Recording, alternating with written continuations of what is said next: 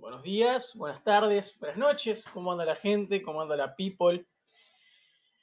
Bueno, hoy no vengo a hablar ningún tema. Realmente no, no quiero hablar nada. Simplemente lo voy a usar como un método de descargo, algo más que nada personal, muy emocional, seguramente. Como una pequeña catarsis, ¿no? Pero hace mucho, muchos meses ya, para ser exacto. ¿Vos de que comenzó este año? Porque realmente eh, este año fue, como dirían los Simpsons, la mayor basofia entre las basofias. Porque realmente lo fue. No por el tema solo de la pandemia, ¿no? Porque hubo otras cosas las cuales me dejaron cierto tipo de molestias o me arruinaron ciertos planes que tenía.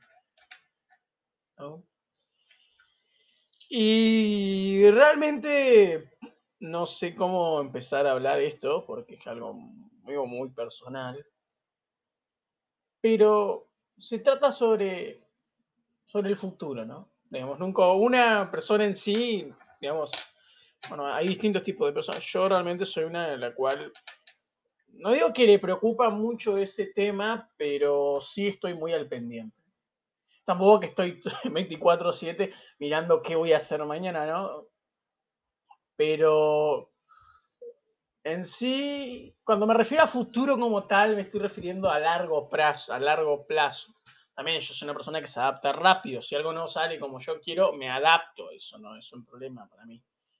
Pero en sí, el saber el saber de no saber lo que vas a hacer. No sé si me entiendo, capaz suena un poco contradictorio, ¿no?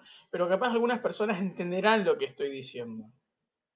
Más que nada porque yo siempre fui una persona a la cual eh, usé muchas herramientas, muchos tipos de cosas para encontrar, no digo una vocación, pero algo que generalmente me llame, ¿no? Porque a, muchas personas le ha pasado, por ejemplo, un amigo mío, le, voy a decir fulanito, eh, él siempre quiso, le encantan las computadoras, fanático de las computadoras, y, y se anotó a la carrera de programación, estuvo unos meses, y realmente no le, no le gustó.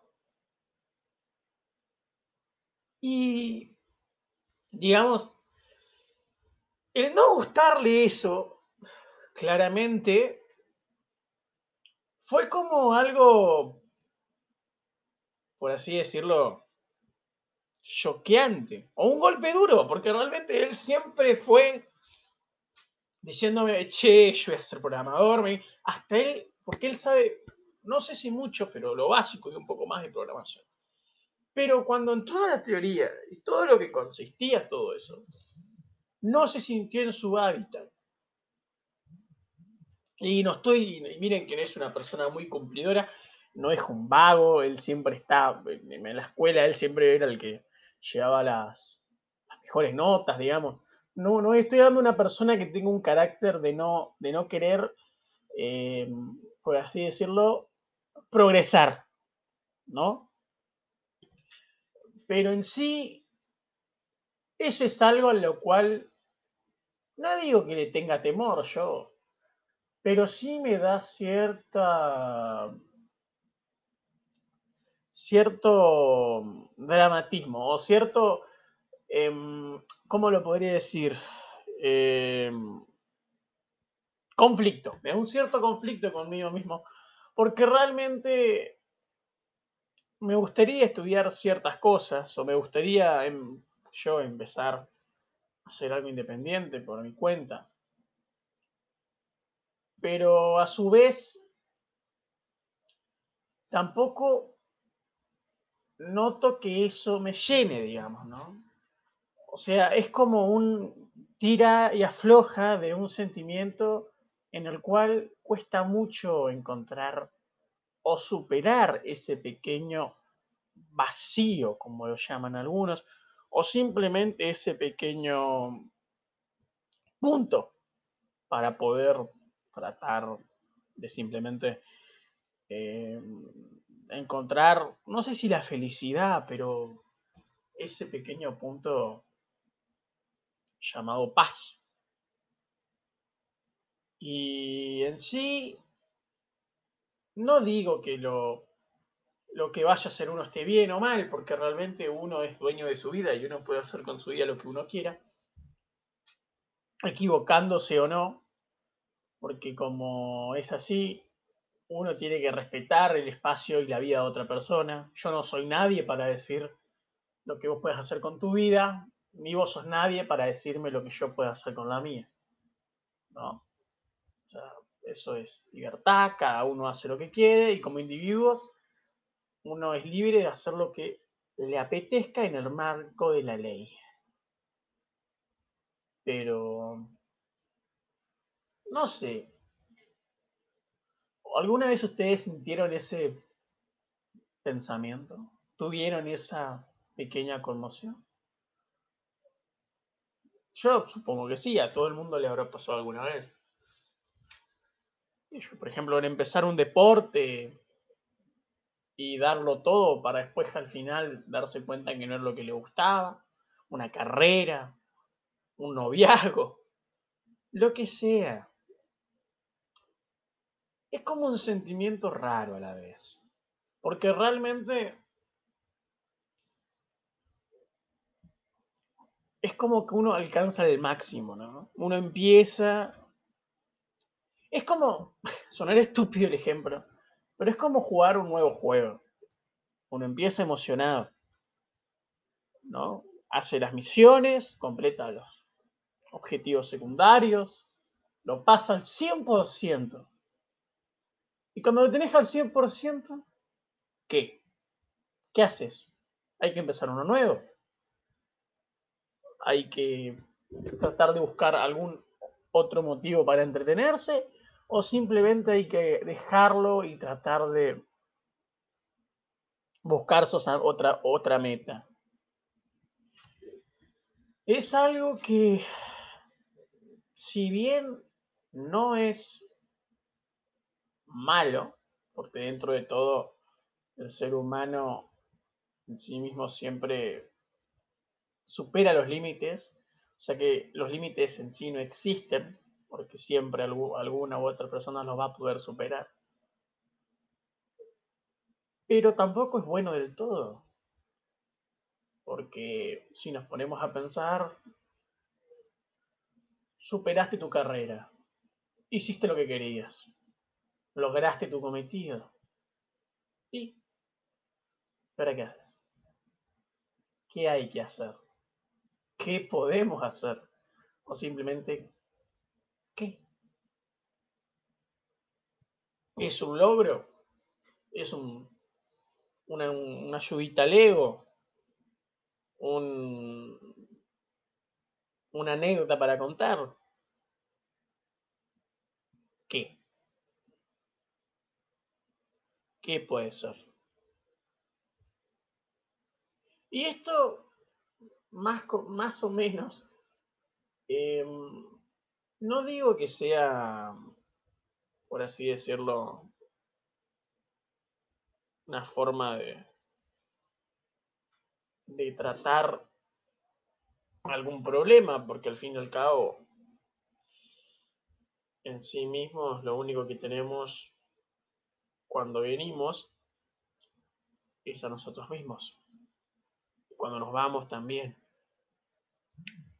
¿No? Yo antes, por ejemplo, pensaba que las amistades eran eternas, que un amigo va a estar para toda la vida, o un padre, no importa, no importa, algo persona del círculo íntimo, un padre, una madre, un hermano, amigo, amiga. Pero con el paso del tiempo, la percepción mía cambió al respecto. Más que nada porque ustedes, quiero que cierren los ojos un momento o agarren dos cositas o lo que sea que tengan a mano y se pongan a, a replantear esto, ¿no? Nosotros, en nuestra vida, hay una puerta de entrada y una puerta de salida donde las personas entran y salen. En algún momento conociste a una persona a la cual entró, conseguiste un lazo muy íntimo con esa persona o simplemente pasó por pasar y nunca más la viste, no importa. Esa persona entró a tu vida en algún momento. Tuvieron una buena amistad, tuvieron algo muy hermoso, muy bonito. Y después, como esa persona se está yendo de tu vida, hay más personas que entran.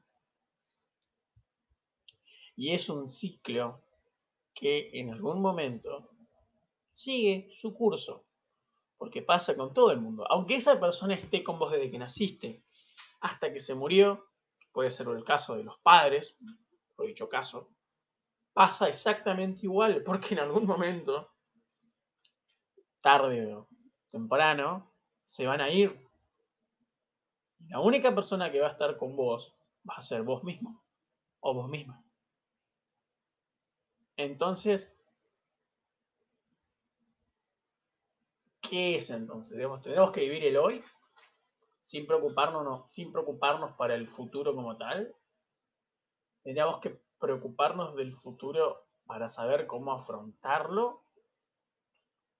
¿O simplemente no habría que pensar absolutamente nada y vivir cotidianamente por cómo las cosas fueran pasando en el día a día? No sé. Como repito, es una pregunta que tengo hace muchos meses, porque como decía, este año hice cambios muy drásticos en mi vida tanto a nivel familiar como a nivel individual. Y no sé, quería hablarlo. Solamente, no lo tome como un, como un episodio más, ¿eh? porque realmente lo tomo más como un, como un desahogo, por decirse la palabra, un desahogo para poder sacarlo de mí mismo y poder estar más tranquilo. Que se los aconsejo mucho, ¿eh? realmente se los aconsejo. Si, algún, si alguien de ustedes tiene algo adentro y no sabe cómo sacarlo, no interesa. Si es algo malo, algo bueno. Pero sáquenlo. Busquen un amigo cercano. O grábenlo en algún lugar. O escríbanlo en una hoja. Simplemente miren, vayan al espejo y, díganselo a ustedes mismos. Porque son pesos de encima que cuando uno los saca, se siente un alivio, siente una paz tremenda. Realmente uno tiene que aprender a llorar las cosas, a decirlas. Yo, por ejemplo, no tengo drama en cuando siento que algo me, me hace daño, me causa malestar ir con un amigo cercano, con alguien de mi familia y bueno, llorarlo, ¿no? Dirás, ¿cómo? Sí, llorarlo. Porque no sirve de nada reservarse ese daño a uno mismo, esa carga emocional. Es algo feo. Y feo de verdad, realmente no se lo deseo a nadie. A nadie, porque a veces las personas no le dan mucha atención a su salud mental. Y es una de las cosas más importantes, porque realmente es lo que nos motiva, lo que nos lleva, lo que nos, nos hace quiénes somos y cómo somos y a dónde vamos. Pero uno siempre tiene que tener en cuenta la salud mental de la otra persona. Y más la salud mental de uno mismo.